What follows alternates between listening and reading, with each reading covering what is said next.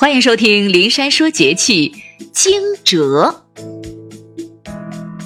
二十四节气当中的第三个节气，标志着仲春时节的开始。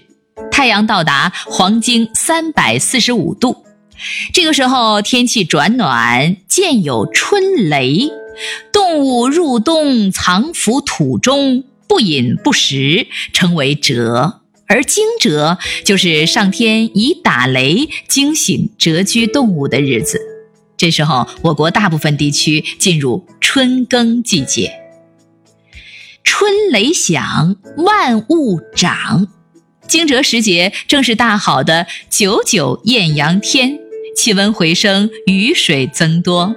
除了东北、西北地区仍是银装素裹的冬日景象外，我国大部分地区平均气温已经升到了零度以上，到处是一派融融春意。咱们来说说惊蛰习俗，祭白虎化解是非。民间传说，白虎是口舌是非之神。每年都会在这天出来觅食，开口咬人，触犯它就会在这年常遭邪恶小人兴风作浪，阻挠前程发展，引致百般不顺。大家为了自保，便在惊蛰那天祭白虎。所谓祭白虎，是指拜祭用纸绘制的白老虎。纸老虎一般是黄色黑斑纹。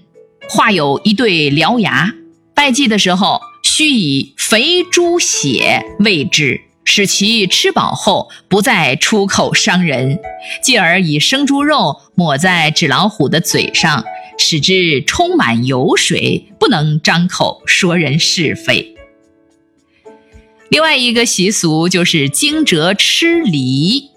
惊蛰吃梨源于何时，无迹可寻。但是祁县民间却有着这样一则代代相传的故事：传说闻名海内的晋商瞿家先祖瞿继，明代洪武初年，带着信义两个儿子，用上党的鹿马与梨，倒换祁县的粗布红枣，往返两地间，从中盈利。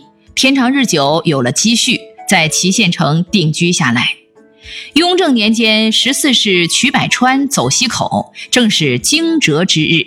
其父拿出梨让他吃后说：“先祖范蠡创业，历经艰辛，定居祁县。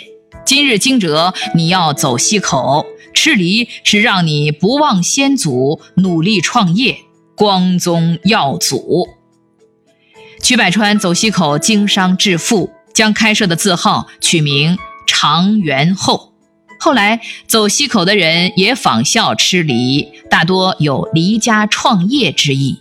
再后来，惊蛰日也吃梨，也有努力荣祖之念。惊蛰还有打小人驱赶霉运的习俗。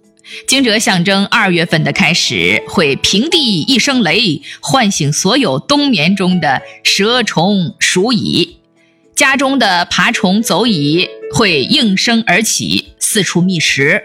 所以古时惊蛰当天，人们会手持清香、艾草熏家中的四角，以香味儿驱赶蛇虫蚊鼠和霉味儿。久而久之呢，渐渐演变成了不顺心的人。拍打对头人和驱赶霉运的习惯，也就是打小人的前身。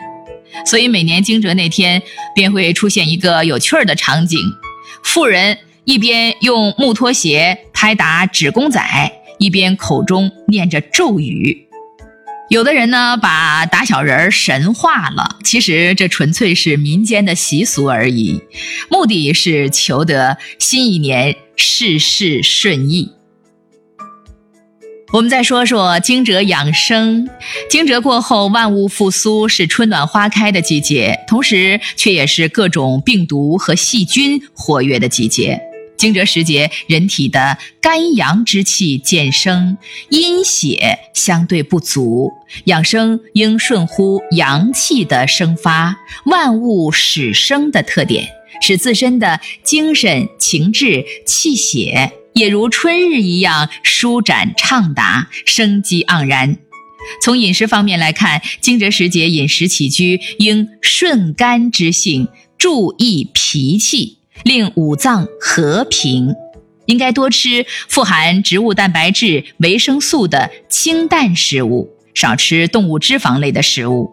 同时，可以多吃一些鸭血、菠菜、芦荟、水萝卜、苦瓜、木耳菜、芹菜、油菜、山药、莲子、银耳等。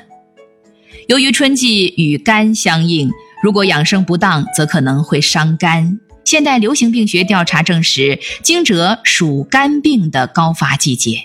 此外呢，诸如流感、流脑、水痘、带状疱疹、流行性出血热等，在这个节气也容易流行爆发，大家要多加注意。